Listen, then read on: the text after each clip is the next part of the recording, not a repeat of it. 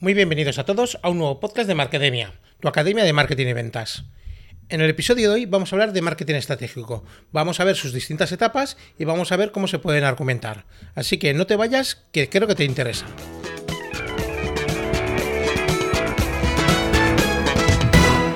Muy bien, vamos allá. Cuando hablamos de marketing estratégico tenemos que tener claro que es una de las etapas claves en el desarrollo de las acciones de la empresa, una de las etapas claves de un plan de marketing. Las etapas de un plan estratégico son cuatro, que a su vez se dividen en distintas etapas. Una primera que es misión, visión y valores de la empresa. Una segunda en la que vemos todo lo relacionado con segmentación, público objetivo, posicionamiento y diferenciación. En una tercera etapa pasaremos a la definición de objetivos y una cuarta en la que veremos la definición o estableceremos qué estrategias vamos a seguir en función de un patrón.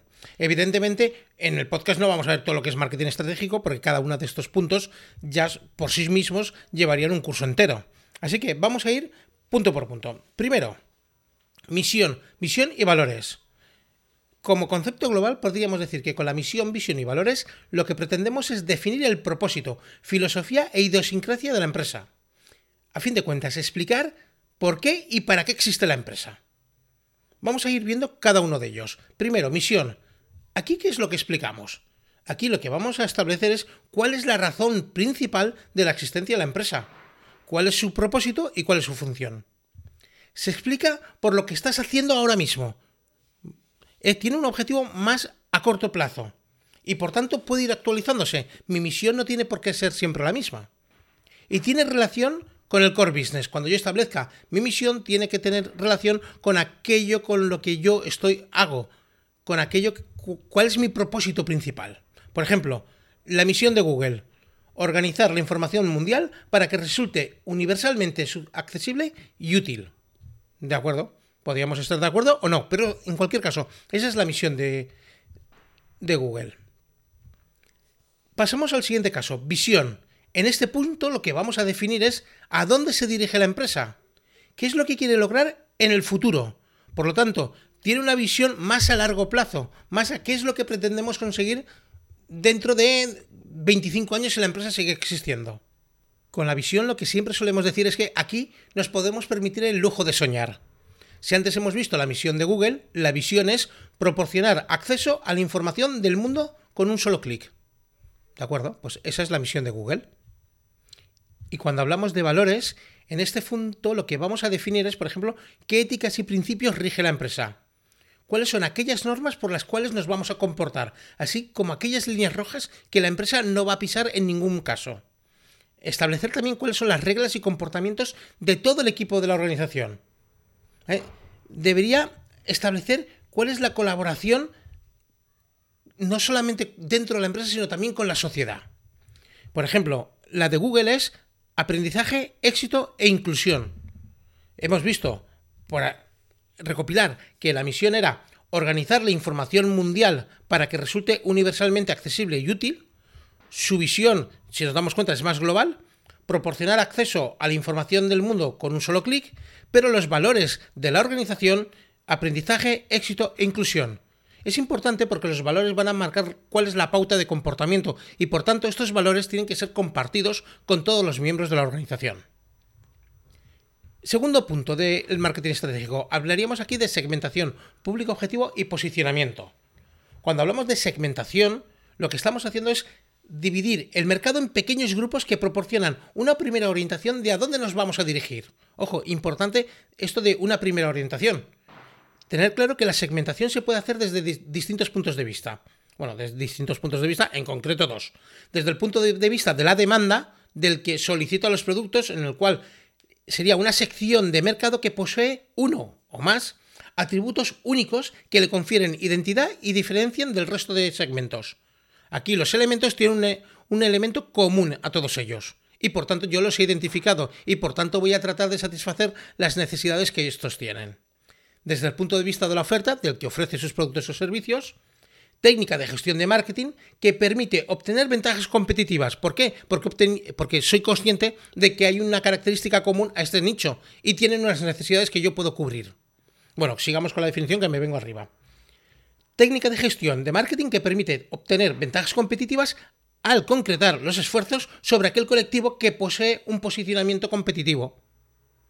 ¿Vale? Importante, porque a la gente a veces le da miedo segmentar. ¿Es cierto que segmentar significa hacer el mercado en nichos más pequeños? Por supuesto. Pero es importante que segmentemos. ¿Por qué? Porque segmentar, nos hace ser significativos. Por lo tanto, no tenemos que tener miedo a segmentar. En el momento en que yo segmento, soy más significativo y por tanto soy más deseable. Una tercera pata la encontraríamos en el público objetivo. Aquí damos un paso más allá.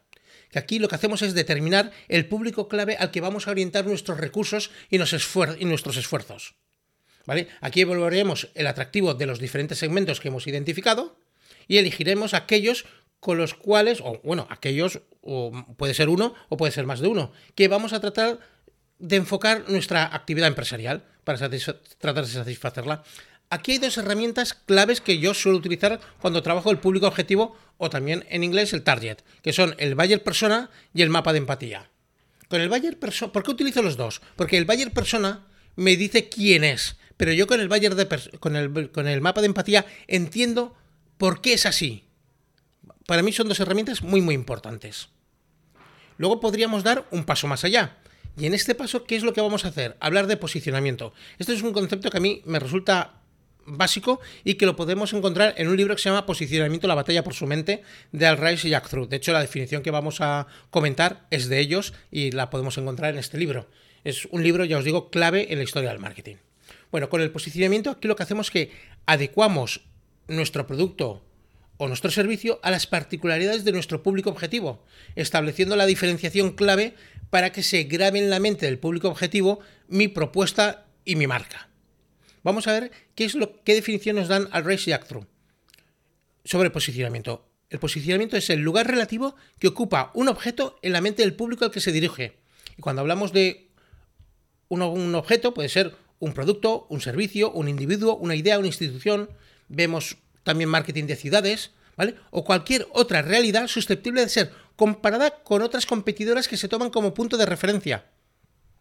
Esto es clave, ¿por qué? Porque cuando yo hablo de posicionamiento, siempre estoy haciendo referencia a cuál es mi posición frente a mi competencia y por tanto mi producto tiene que ser susceptible de ser comparado.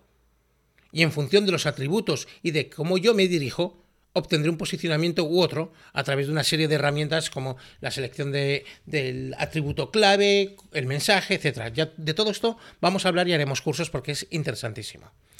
Y no lo hemos comentado antes cuando hemos hablado de segmentación, público objetivo y diferencia y posicionamiento, pero evidentemente del posicionamiento sacamos todo el tema de diferenciación. Y es que una vez tenemos definido nuestro buyer persona y el posicionamiento de nuestra marca, debemos establecer nuestra diferenciación, cuál es ese factor que es diferencial y es deseable por el público al que yo me dirijo. Este beneficio es importante que sea significativo para él, porque en marketing hay una máxima. Beneficio no percibido es igual a beneficio inexistente. Tengámoslo claro. Yo es que vendo móviles que vuelan. Ya, pero es que yo no quiero un móvil que vuele, yo quiero un móvil que esté en mi bolsillo. Porque si vuela, para eso ya tengo un dron. Entonces, ese atributo que a lo mejor a ti te cuesta muchísimo de fabricar, no es percibido a mí, para mí como un beneficio y por tanto no hace que tu producto sea más deseable es importante que el beneficio sea significativo para el público al que él se dirige. Tengámoslo claro. Cuarta parte del marketing estratégico, estaríamos hablando de los objetivos. Aquí debemos establecer tanto objetivos de marketing como objetivos estratégicos de la empresa. Los objetivos establecen la dirección en la que queremos que vaya, la empresa. Los objetivos siempre van a establecer un guion, una dirección, siempre se ha dicho esa famosa frase de que el que no sabe dónde va puede acabar en cualquier parte. Si yo no establezco objetivos, no sé muy bien qué es lo que voy a hacer y por qué. El método de fijación de objetivos, hay distintas teorías sobre, sobre cómo fijar objetivos y tal. Yo la metodología que utilizo es la metodología SMART. ¿Qué nos dice la metodología SMART?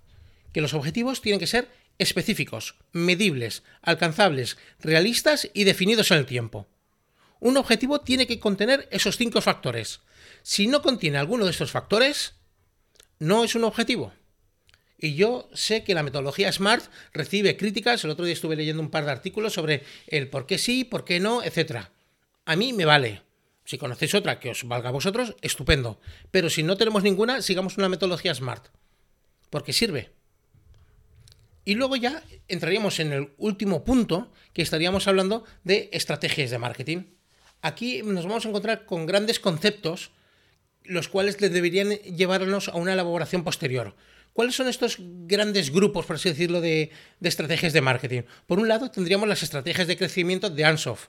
Estas las vemos en la fase de diagnóstico, y bueno, pues nos habla de penetración de mercado, diversificación, etcétera. Lo que nos habla de esta matriz. A mí la matriz de Ansoff me encanta y la veo casi obligatoria. El otro día estaba dando un curso sobre elaboración de un plan de marketing y me preguntaron cuáles son de todas las matrices las que a ti te parecen imprescindibles. Y una de ellas siempre es la matriz de Ansoff. Luego tenemos las estrategias competidoras de Kotler, que nos habla de estrategias de líder, estrategias de retador, estrategias de seguidor imitador y estrategias de especialista. A mí estas de Kotler no me terminan de gustar, ¿por qué? Porque entre otras cosas me parecen aquí me, pueden llover críticas, una, una copia de las que establecen luego Rice y Jack Through, que yo son las que utilizo. En tercer lugar, tendríamos las estrategias competitivas de Miles y Snow. Es que no podemos desarrollarlas, me lo vais a disculpar, porque entonces el podcast duraría horas. A continuación, tendríamos las estrategias de competencia de costes y diferenciación de Porter, que a mí personalmente también me gustan. Y por último, tendríamos la guerra del marketing, de Rice y Jack Through. De hecho, esta estrategia sale de, un libro que se llama La guerra del marketing. Ya os digo, si nos damos cuenta, estos de la guerra del marketing, que son Al Ray y son los mismos autores del concepto de posicionamiento y por tanto beben directamente de él. Al Ray y Through lo que nos plantean son cuatro estrategias distintas que tienen que seguir las empresas en función del posicionamiento que tengan y del lugar que ocupan en una hipotética escalera donde en cada escalón está una de las marcas. Por un lado tendríamos las estrategias del líder, ¿vale? Que serían estrategias defensivas. Ten en cuenta que siempre pone una analogía en, la guerra. ¿Por qué? Porque el libro se llama La guerra del marketing.